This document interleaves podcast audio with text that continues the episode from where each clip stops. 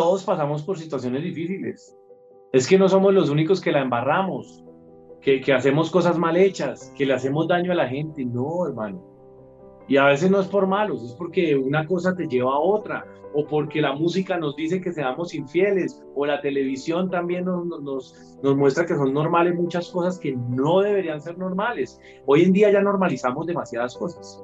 Hoy en día es más difícil.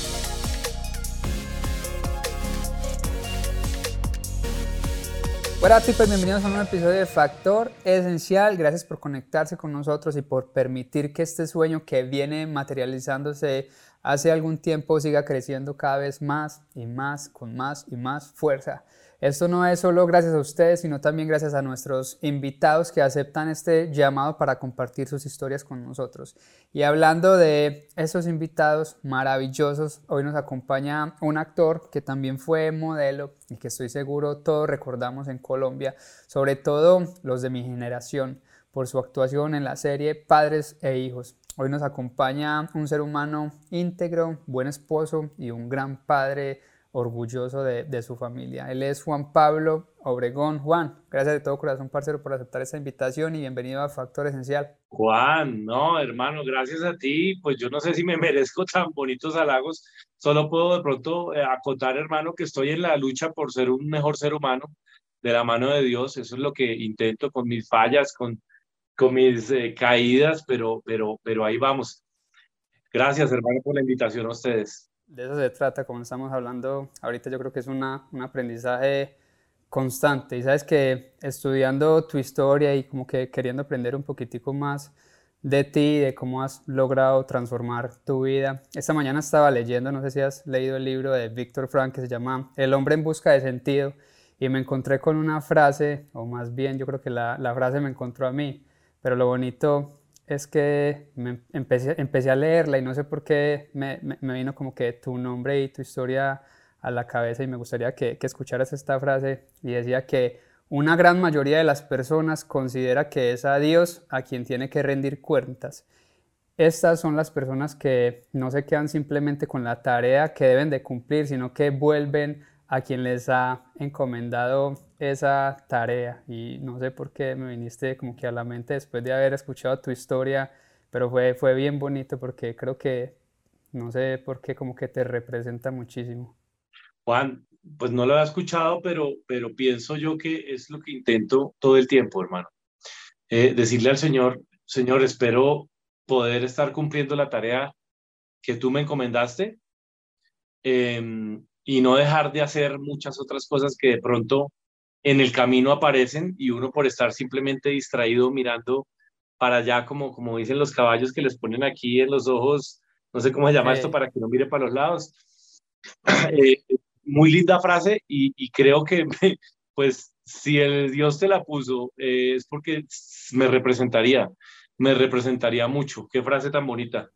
Es de las cosas que causalidades de la vida. Y esta mañana que seguro, pues estaba en el gimnasio escuchando como que tu historia y viendo varias entrevistas y llego yo aquí a la oficina y me pongo a leer porque me gusta como que leer antes de empezar el día también y me encontré con la frase y yo tiene tanto que ver con, con Juan Pablo. Pero bueno, Juan, pasas personas que, que, que, no te conocen y que obviamente soy colombiano, crecí, como lo dije, viendo padres e hijos por muchísimos años y muchos de mis Una novela, una serie. Para los que no lo saben, una serie que duró 16 años y bastante conocida en la televisión colombiana.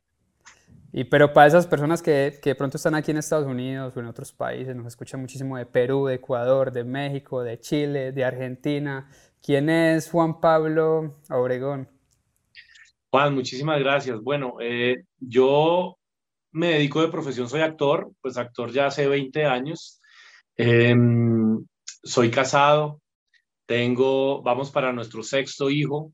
Soy católico comprometido, mm, católico de ir prácticamente todos los días a misa, de hacer el Santo Rosario y más tareas em, que son necesarias para tratar de mantenerme en esta misión que siento, como tú lo dijiste con esta frase, que siento que Dios tiene para mí y que trato de hacerla y si no es de esta manera, no lo he logrado porque lo he intentado sin Dios, eh, eh, llevar un matrimonio, eh, digamos, contracorriente, porque pues en los medios que me muevo claramente eh, uno está atentado a muchas cosas, no hablemos solo al tema de las mujeres o cosas así, sino a, dejar su hogar, a, enloquecerse a las drogas, a la rumba, a, creer en, muchas, eh, en religiones, en, muchas cosas que obviamente respeto hasta cierto punto eh, el tema, este, pero para mantenerme en eso, yo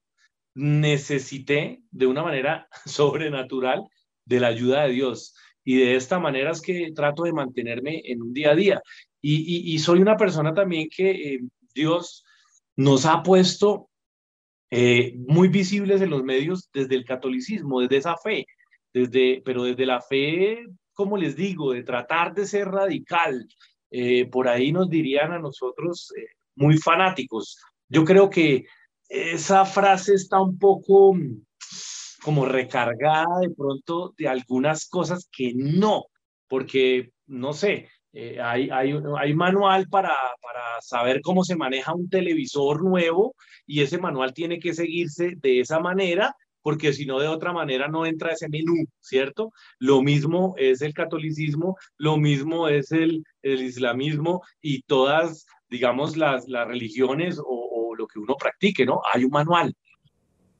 Y yo creo que últimamente ese mismo manual del que estás hablando, desde mi punto de vista, está siendo muy criticado y, digamos que muy apuntado, diría yo, sobre todo, y me atrevo a decir sin temor a equivocarme, por la izquierda, porque está, estamos viviendo en un mundo donde queremos apagar esa fe que de cierto modo es la que nos mantiene despiertos muchas veces y siento yo que estamos siendo como que señalados, apuntados, diciendo eso son los que es el problema y nos vienen acosando hace muchísimo, muchísimo tiempo. ¿Sientes que, también es por eso mismo? Claro, hermano, claro, porque es que, ¿qué es la izquierda? Un disfraz. La izquierda es un disfraz donde nos venden eh, igualdad, ¿sí? Donde nos venden que todo eh, eh, es bonito y que todas las personas em, tienen derecho a eso. Claro, está muy bien pero ¿qué hay de fondo? Y sin especificar tanto, entonces entremos a los países que están sufriendo y desde hace mucho tiempo eh, gobiernos de izquierda. ¿Sí? Eh, ahorita entramos nosotros en Colombia, tristemente, eh, en esto. Esperemos que no se repita lo que en todos estos países, desde Cuba, con esa influencia tan fuerte que viene Venezuela, viene Argentina, ahorita viene en Nicaragua con esa persecución tan brava hacia el catolicismo, donde ya no puedes ni siquiera profesar la fe. Aquí acaban de cerrar en, en Bogotá la capilla del Aeropuerto Internacional del Dorado, eh, que la quieren volver como algo de, de, más, ¿cómo se dice? Como para todas las religiones, como, como más universal, donde no se entiende claramente qué es una capilla católica y quién es el que está expuesto ahí. Esa es la gran diferencia, ¿no? Entonces yo, el tema de la izquierda, de fondo se me hace algo del mal, así de simple. Eh, de, en, lo de mostrar, en esa igualdad, uno diría, no, pues claro, bien, ojalá fuera así, pero ¿cuáles son los resultados palpables de todos estos países que mencionamos? ¿Es eso o cómo se ven los países? ¿Sí? Porque a la hora de hablar, todos hablamos bonito, Ah. Para conseguir unos votos todos prometemos cielo y tierra y, y, sabemos que necesita un país. ¿Cuál, cuáles son esas necesidades más palpables de un país desde el campo, desde la economía? todo eso, eso lo tenemos claro, pero de ahí a que estas cosas se cumplan, ahí están los ejemplos palpables, ¿no?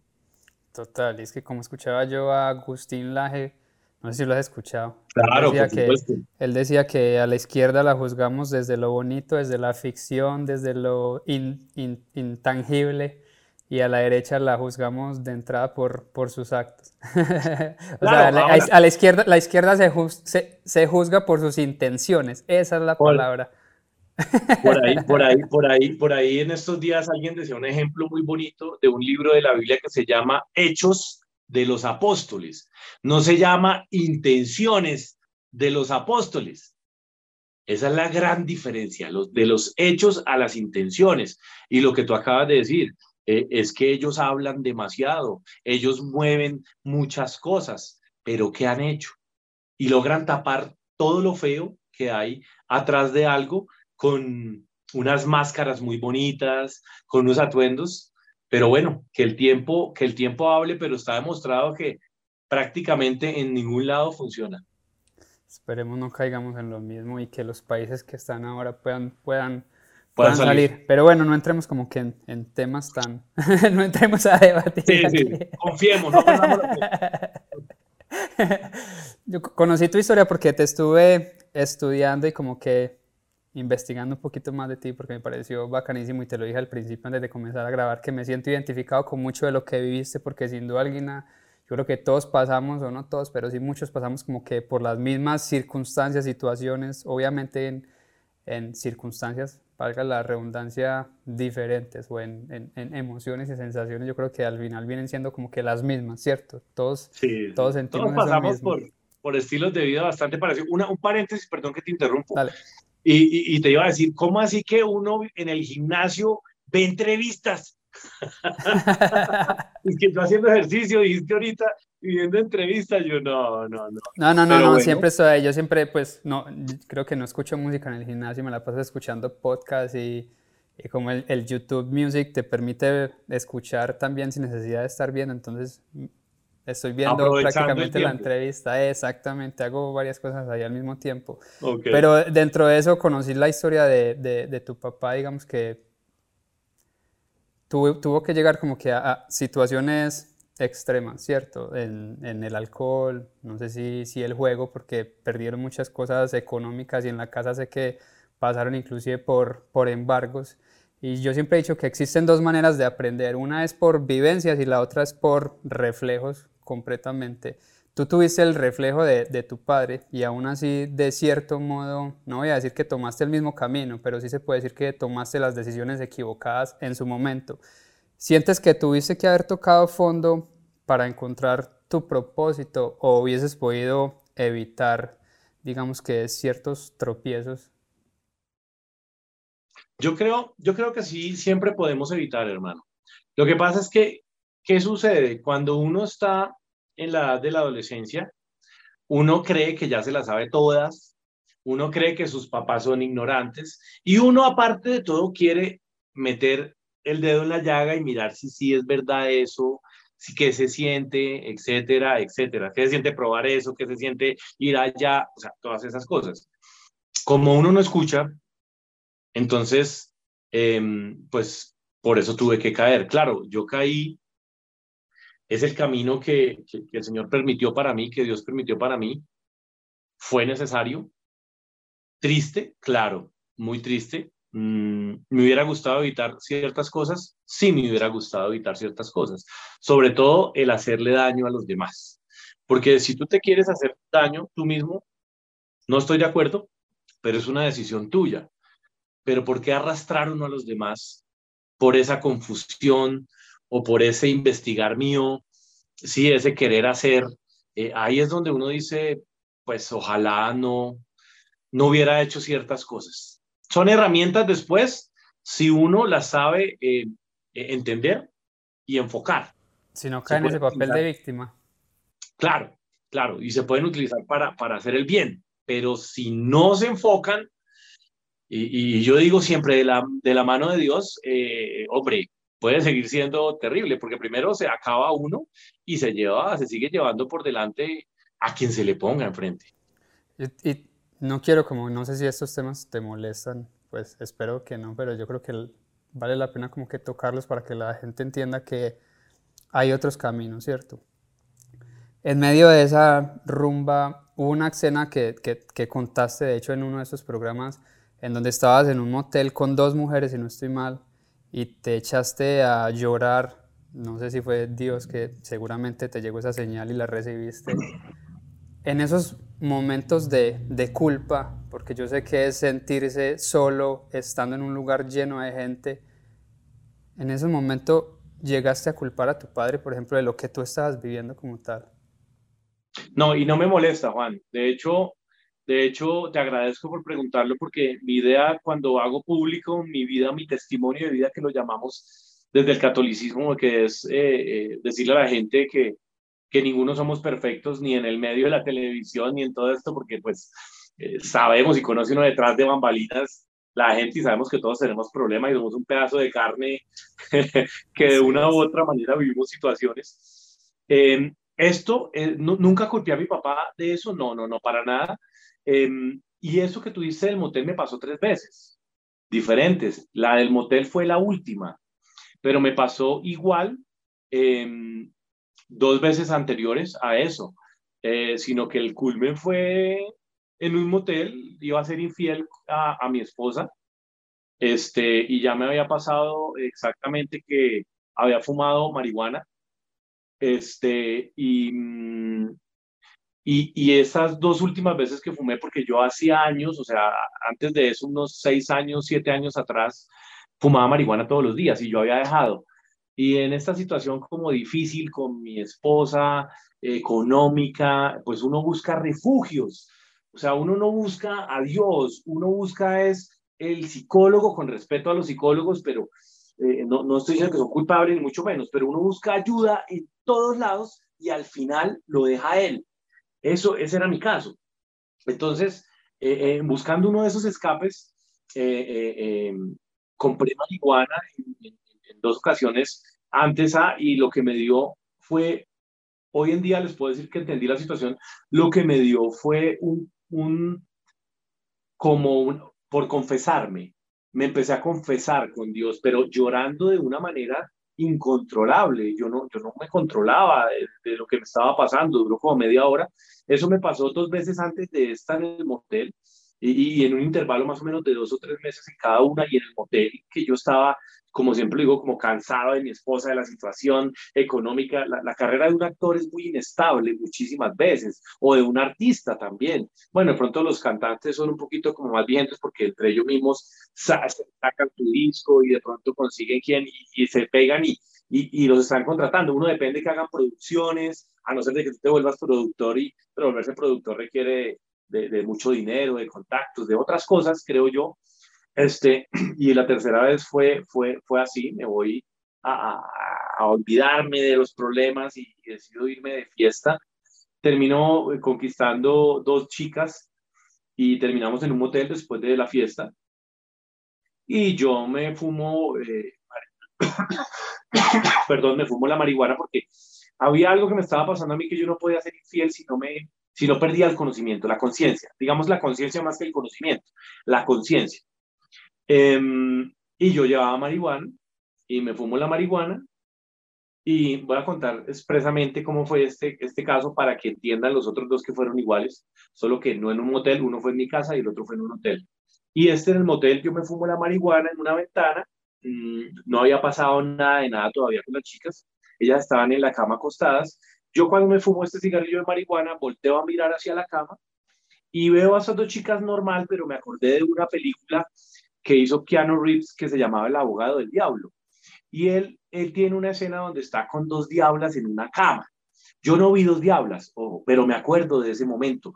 Y cuando me acuerdo de ese momento, me arrodillo y no me arrodillo, me arrodillan, me tumbo y empiezo a llorar como loco pidiendo perdón, diciendo que yo no podía ser infiel, que yo amaba a mi esposa, que yo amaba a mis hijos. En ese momento yo no estaba casado por la iglesia, no entendía lo que era el sacramento del matrimonio eh, por nuestra Santa Iglesia Católica.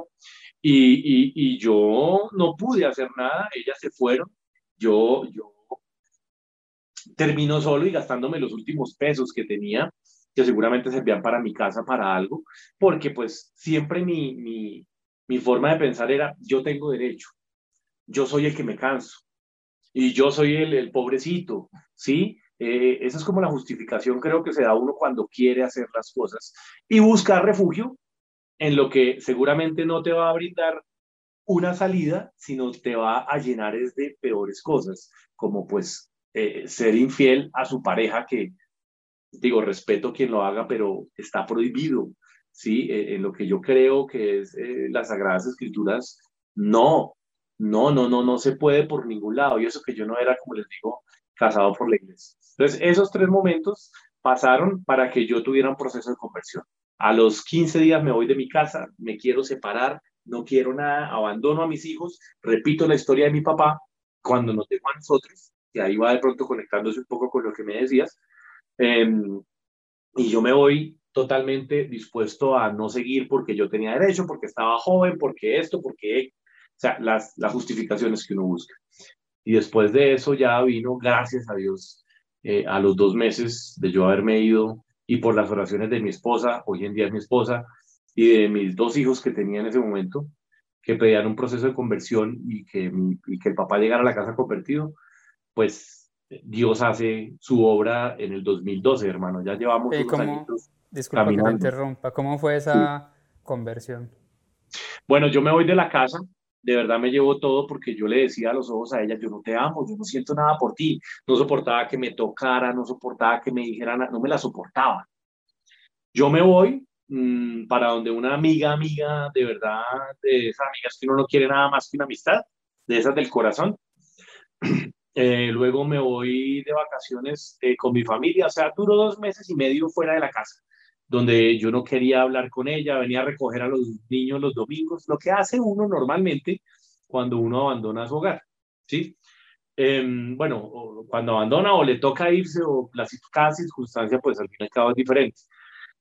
Y mm, llegando de vacaciones, Ana María, mi esposa, me dice que me llama, nosotros ya ni hablábamos, pero me llama y me dice que cuando eh, hablamos para, para ver qué íbamos a hacer con las deudas, con las responsabilidades del hogar, o sea, con quién va a pagar el colegio de los niños, quién va a asumir esta deuda, no para volver, para ver eh, legalmente qué va a pasar con todo esto. Y yo le digo, en ese momento yo estaba viendo un apartamento para irme a vivir a ese apartamento y le digo, si quieres voy ya. ¿Yo qué pensé? Y dije, salgamos de una vez de esto, porque qué, qué pereza tener que hablar más con ella, salgamos y Listo, me, vengo para la casa, que es esta casa donde vivo todavía. Eh, yo llego y encuentro una mujer muy diferente. Yo venía bastante prevenido porque yo dije, no, esto es llegar a, pelear, a, discutir, pues, a, a malas palabras. Y yo encuentro una mujer que no me ataca, que no me dice malas palabras. Voy a nuestra habitación y veo que hay un oratorio cuando nosotros no teníamos oratorio. Además que mi esposa era medio protestante. Entonces, el tema del Santo Rosario para ella eso era muy difícil y aceptar una, una imagen eh, de la Virgen o algo, pues imagínate. Y lo que yo encuentro es un oratorio con la imagen de la Virgen, con el rosario, con la Biblia acomodada. Y ¿qué pasó? Cuando me empieza a hablar, yo no quería hablar porque yo iba a la defensiva. Si ella me iba a decir algo, yo ataque, ¿no? O sea, puño y ataque. Claro, pero lo que hizo fue bajarte la guardia por completo. Me bajó la guardia totalmente. Yo dije, ¿qué le pasó a esta mujer? Me empieza a contar que entró en un proceso de aceptar una ayuda espiritualmente hablando en el catolicismo que no habíamos sido capaces de aceptar los dos porque estábamos tan llenos de cosas em, que, que, que, que se volvió como una competencia. Y aceptó la ayuda, se iba a ir de retiro espiritual. Después de seis minutos de estarme hablando, me dice, no, me voy a ir de retiro espiritual y después me dice, Juan, yo no te iba a decir esto, pero ¿por qué no lo intentamos? Yo ya venía cuestionado que qué le había pasado a ella, me recordó la mujer de antes, de los niños, de cuando todo era paz y amor, que uno está en el noviazgo, que uno no pelea casi que por nada. ¿Cuánto, perdóname, ¿cuánto llevaban de novios? ¿O de estar juntos, pues? Nosotros teníamos ya dos hijos de seis y cinco años, pero llevábamos un noviazgo casi desde el año 2000. O sea, llevábamos 11 años prácticamente juntos. Tuvimos algunos baches por, por trabajo que ella se fue para México a vivir y yo me quedé en Colombia, eh, pero ya mucho tiempo.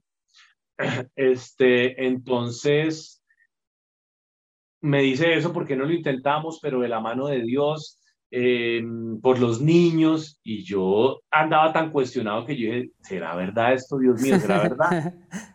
El caso es que yo la vi tan honesta y tan la mujer de antes y no me atacó lo que tú dijiste, me desarmó, que yo digo, listo, hagámosle, hagámosle, pero de verdad de la mano de Dios, porque nosotros lo intentamos antes a nuestra manera y eso no funcionó. Y le dije, pero hagámosle de la mano de Dios porque si no, no podemos y yo me voy primero a ese retiro espiritual. Imagínense, yo, o sea, no era que estuviera peleado con Dios ni mucho menos porque a mí me dolió irme de la casa, pero la situación era tan fea, tan fea que lo mejor que pudo haber pasado fue haberme ido ese tiempo de la casa. Gracias a Dios yo no me fui ni de fiesta, ni con otras mujeres, no me fui eh, para eso, me fui porque era invivible la situación en la casa y mis hijos estaban a punto de ver cómo un papá le pegaba una, a, una mamá porque yo estuve a punto de golpearla a ella, a punto. Y eh, hombre, termino yo aceptando eso y a los 15 días, yo vuelvo a la casa y a los 15, 20 días me voy de retiro espiritual y allá empezó mi cambio. O sea, no hubiera podido si no hubiera sido así. Por supuesto, en el retiro espiritual, y lo vaya a mencionar porque el que, el que lo quiera hacer, y de hecho en Estados Unidos sé que hay, y en varios países, una comunidad que se llama Lazos de Amor Mariano. Es una comunidad muy grande. Creo que es a nivel mundial, ¿no? A nivel mundial. Eso inició en Medellín, en tu tierra, pero, pero mire, por gracia de Dios, primero está en toda Colombia, ya se ha expandido en muchos lugares del mundo, en, Estados Unidos sé que hay varios lugares también, en México también, si no estoy mal. Eh, es una comunidad que está haciendo mucho bien y allá, allá Dios se encargó de mostrarme que yo no era tan bueno como yo creía que era, porque es que uno se justifica. ¿Yo cómo, me cómo justificaba lo que hacía? No, es que compañeros del mío hacen peores cosas que yo, compañeros míos, peores cosas que yo. Yo no, no soy tan infiel, solo una o dos veces al año ellos todas las semanas, ¿sí? Entonces, hombre, pecado es pecado, uno, diez, pues obviamente diez son peor que uno, pero ya con uno basta. Entonces yo entiendo un montón de cosas y cuando salgo del retiro, empiezo a lucharla y mi esposa a los 20 días se retiro y ahí empezamos a caminar y a reparar y a entender. Ahí empezó la lucha en el 2012. Es que yo creo que en esos retiros también, obviamente, pues nunca he estado en uno, pero imagino que también te das cuenta también te das cuenta de que hay muchas personas batallando lo mismo también, o sea, que no eres el único y uno muchas veces como que está con ese cuento de creerse el único y es el ego el que está ahí dando la cara siempre, pero cuando decide uno aceptar se encuentra con, pues, con esto tan, tan bonito y que le ha cambiado la vida a tantas personas. Por eso es que yo cuento mi testimonio, por lo que tú acabas de decir, porque es que todos pasamos por situaciones difíciles es que no somos los únicos que la embarramos, que, que hacemos cosas mal hechas, que le hacemos daño a la gente. No, hermano. Y a veces no es por malos, es porque una cosa te lleva a otra, o porque la música nos dice que seamos infieles, o la televisión también nos, nos, nos, muestra que son normales muchas cosas que no deberían ser normales. Hoy en día ya normalizamos demasiadas cosas. Hoy en día es más difícil, pero un retiro espiritual yo creo que todos deberíamos hacerlo. Es un inicio muy bueno para entender muchas cosas, sobre todo la paz que da. Yo me confesé en el retiro espiritual y creo que no me confesaba desde la confirmación, o sea, 15 años atrás, una cosa así o más. Entonces, eh, fue, un, fue un gran iniciar, reiniciar, que, que pues yo le doy gracias a Dios porque, hombre, o sea, ahí me retomo un poquitico, remonto un poquitico a lo que tú dijiste de, de, esta frase.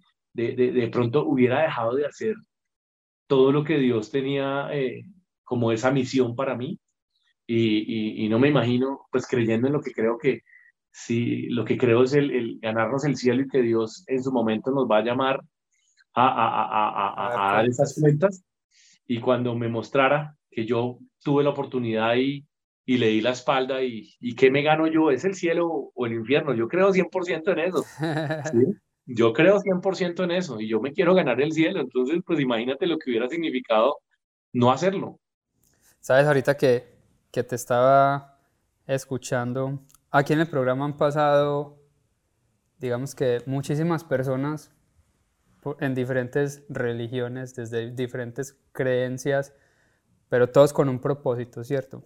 Y escuchándote y escuchando esas historias de las otras personas también me, me doy cuenta y llego a la conclusión de que muchas veces, o no muchas veces, yo diría que siempre, encontrar a Dios es poder encontrarte a ti mismo, porque una vez como que lo encuentras te das cuenta de ese poder tan impresionante que llevas dentro de ti y que en realidad fuiste creado para cosas inmensas, que Dios no creó, o sea, la mediocridad, que Dios no te hizo porque sí, o sea, fuiste llamado, tienes un llamado. En este mismo libro de Víctor Frank, que se llama Un hombre en busca de sentido, Víctor narra eh, la historia y todo lo que vivió en los campos de concentración nazi.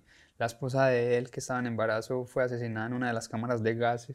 Eh, su padre y su madre también fueron asesinados, también en cámaras de gas. Y él es psicólogo, de hecho es el padre de la logoterapia, que es una ciencia, desde la psicología, desde la psiquiatría, muy, muy bonita. y él interrogando a esos mismos prisioneros, él sabía cuál estaba próximo a suicidarse y él les preguntaba por qué quieren hacerlo. Y, él, y ellos decían, es que ya no, ya no espero nada de la vida, ya no esperamos nada de la vida. Y él les decía, es que no es lo que tú esperas de la vida, es lo que la vida espera de ti. Y para mí eso me, cambió por completo, porque escuchando tu historia y sabiendo lo que estás haciendo, sabiendo de tu transformación, me di cuenta de que podemos asimilarla y llevarla a ese mismo punto, de que no es lo que tú esperas de la vida, es lo que Dios espera de ti, es lo que la vida espera de ti. O sea, como decía la Madre Teresa de Calcuta, el que no vino para servir o el que no vive para servir no sirve para vivir. Entonces me parece muy bonito todo eso que hablaban. Es que eh, eso aplica mucho, venimos de Dios y tenemos que regresar a Dios.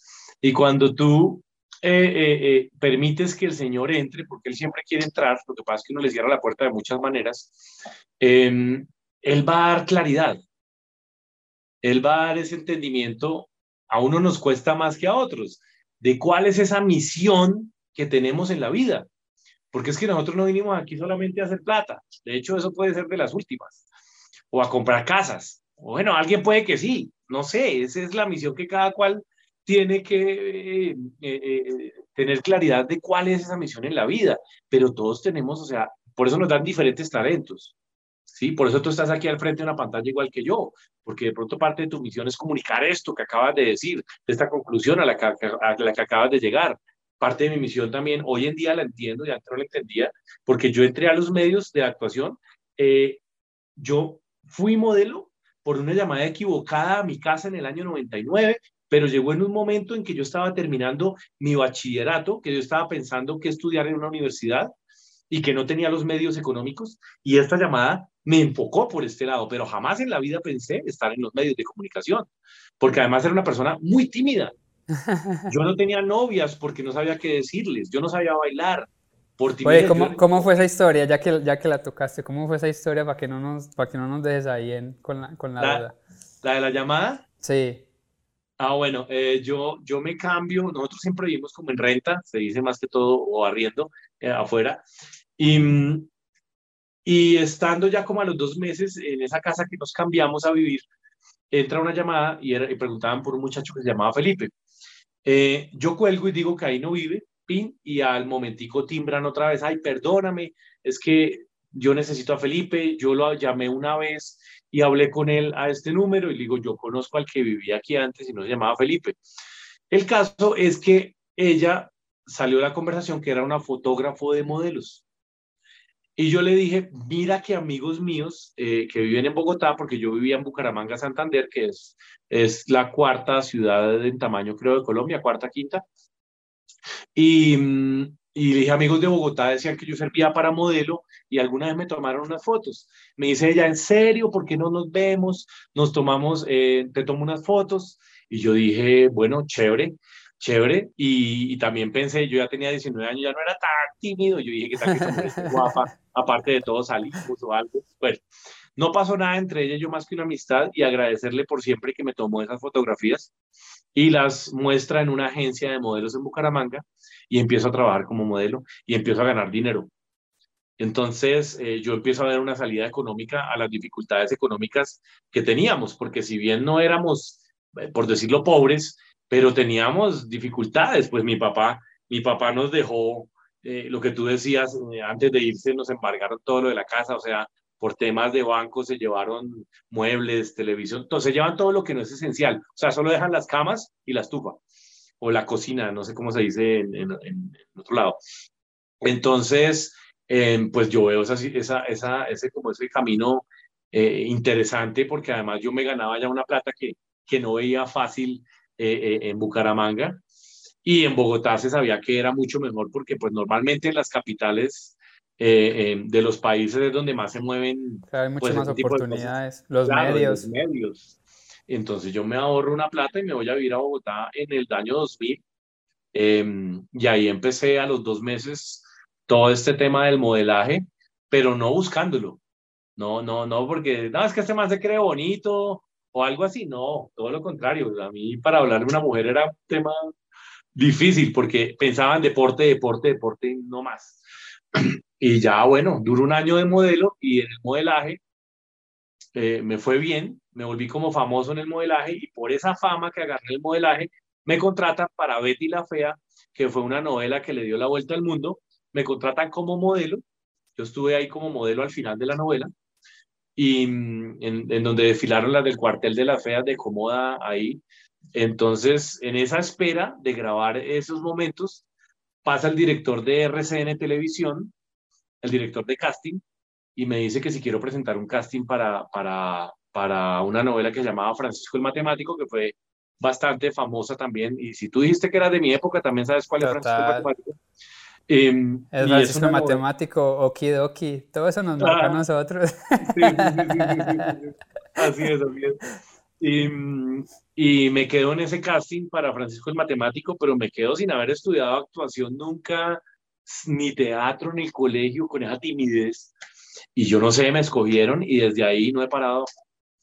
Ya son 20 años. O sea que no, no te preparaste para ser modelo ni te preparaste para ser actor. ¿Y cómo, cómo, cómo asumiste esos? ¿Estuviste estudiando en México? En México me fui a vivir en el 2003, viví tres años y allá sí hice cursos, talleres como tal. Pero ya habías hecho padres e hijos, ¿no? Claro, claro. Yo me retiro, o sea, lo primero fue Francisco el Matemático, luego fue Padres e Hijos. Luego vino un descalabro, eh, yo iba a protagonizar la primera novela que hacía Telemundo Estados Unidos con Caracol Colombia. Estuve tres meses grabando la novela. Eh, me tienen que el contrato como cancelarlo porque me veía muy joven al lado del antagonista. Yo tenía 22 años, yo tenía cara de chino en ese entonces, 21 años, y la antagonista tenía como 30. Mi protagonista era la esposa de Juanes, Karen Martínez. Al lado de ella me veía bien de edad, pero de la antagonista y del antagonista hombre, no, no, me veía bastante menor. Me cambiaron look, todo. Cuando me reúne la productora y me dice, no, Juan, perdónanos, pero no podemos, no puedes seguir siendo nuestro protagonista. Te vamos a seguir pagando una parte del sueldo por un tiempo. Y, y, yo, y yo dije, pues bueno, sí, normal, pensé yo, pues como, pues resulta que yo andaba en un boom eh, en Padres e Hijos, donde era como la nueva promesa actoral en Colombia, como el reemplazo de Manolo Cardona, que conoce, mucha gente lo conoce en varios países, y me comparaban y todas esas cosas.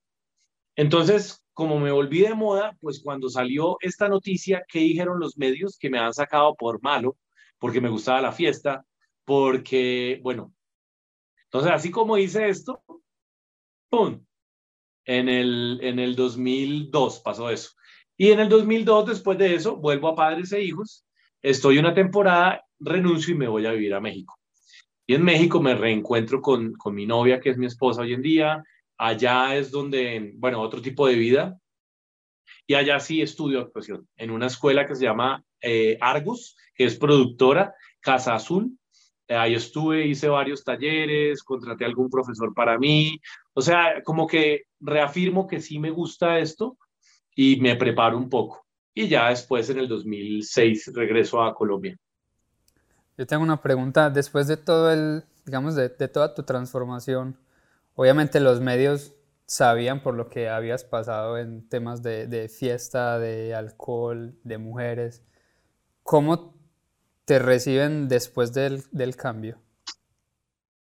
Eso fue durísimo, porque yo me doy cuenta, yo vuelvo en el 2006 a Colombia y en el 2013 me doy cuenta que todavía eso me afectaba.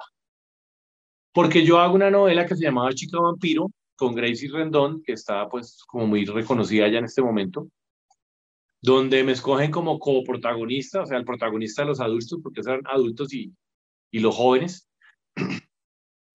Cuando termino la novela, me hice muy amigo del director y me dice, Juanpa, muy chévere el personaje, no vi a Juan Pablo Obregón, un personaje totalmente, bueno, en fin, pero Juanpa, tú tienes que hacer algo. Y yo, porque me dice él, porque cuando yo me enteré que tú ibas a ser el coprotagonista de la novela, yo dije, Juan Pablo Obregón, no, no, no, pero él no.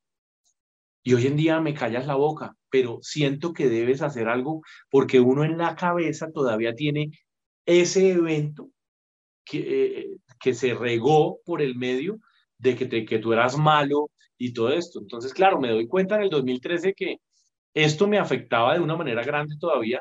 Ah, aparte de todo, termino esa novela, me voy a hacer otro personaje en otra, como a los dos meses en otra novela, y apenas llego, esa novela se llamaba La Madame, que la hizo Alicia Machado.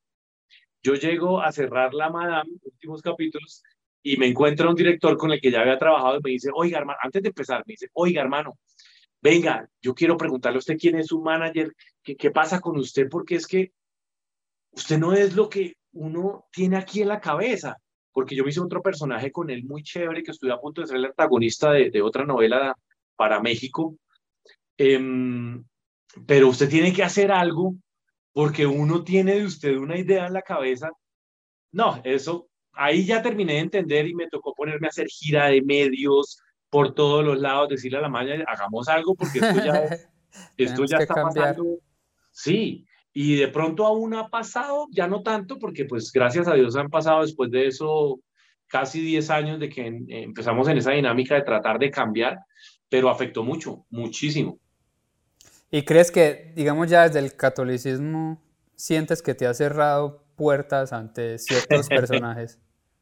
Hermano, eso lo quise hacer yo.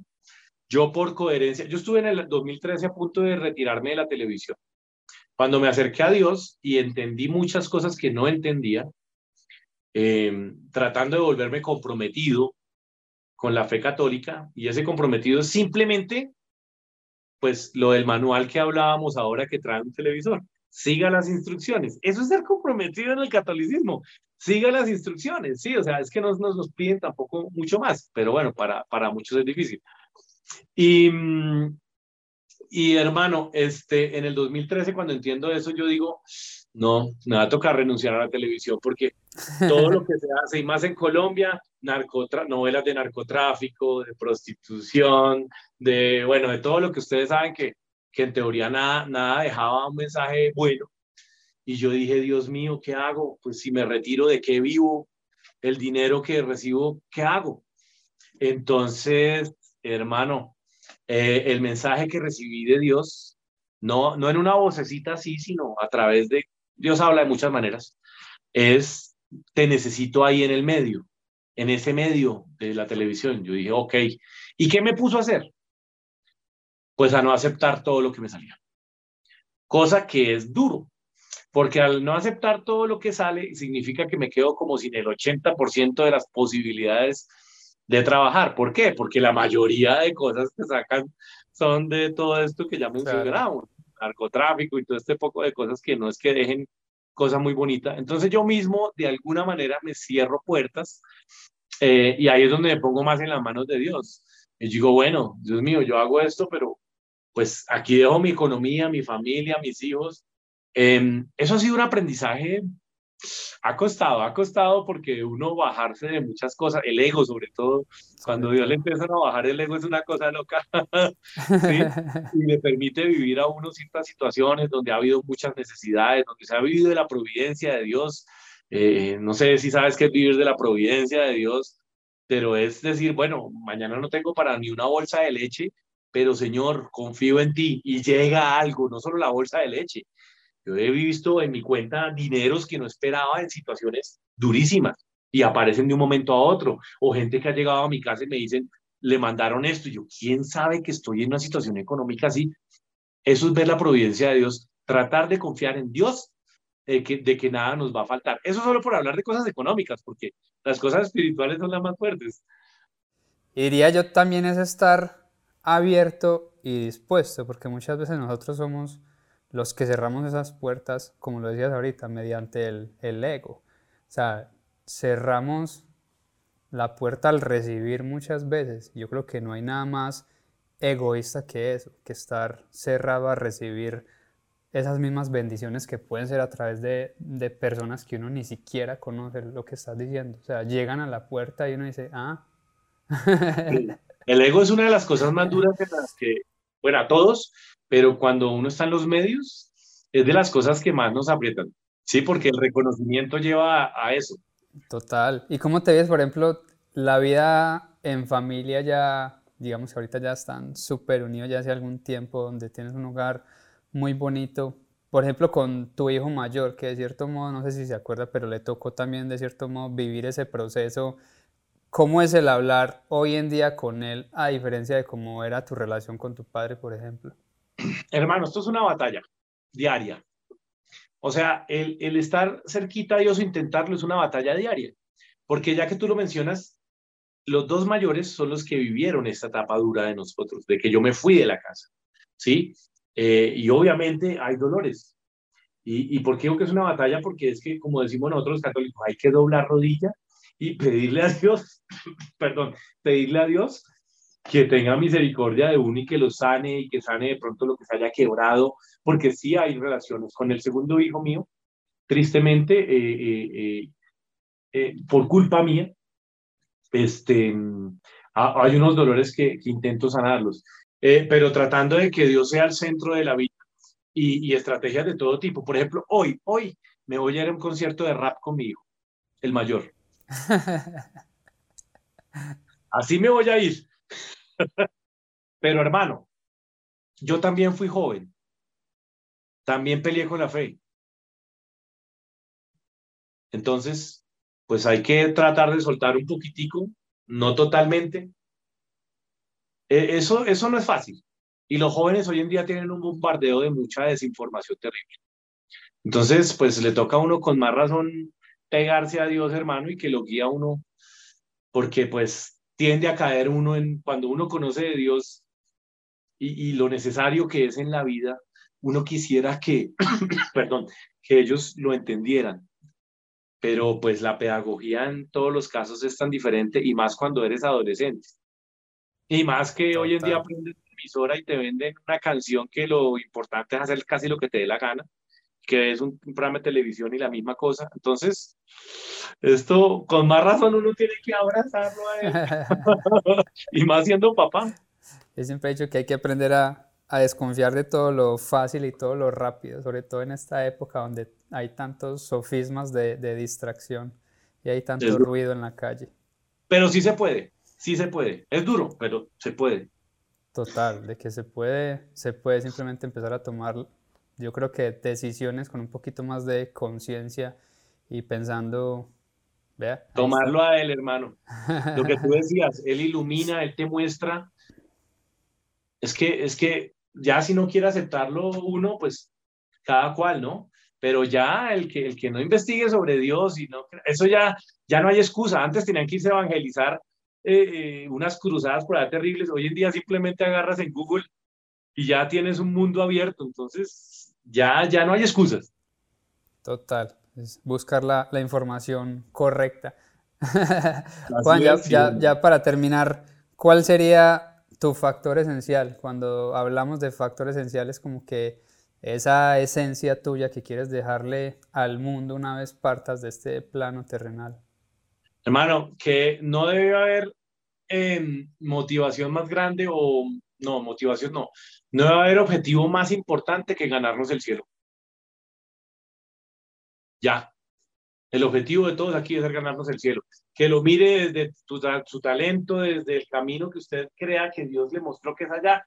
Por supuesto, el camino de Dios no es hacerle daño a nadie, no ser mentiroso. Todas cosas que al fin y al cabo son como lógicas, sí. pero es, es, es ganarnos el cielo. O sea, no, el factor esencial es hacer lo posible por ganarnos el cielo.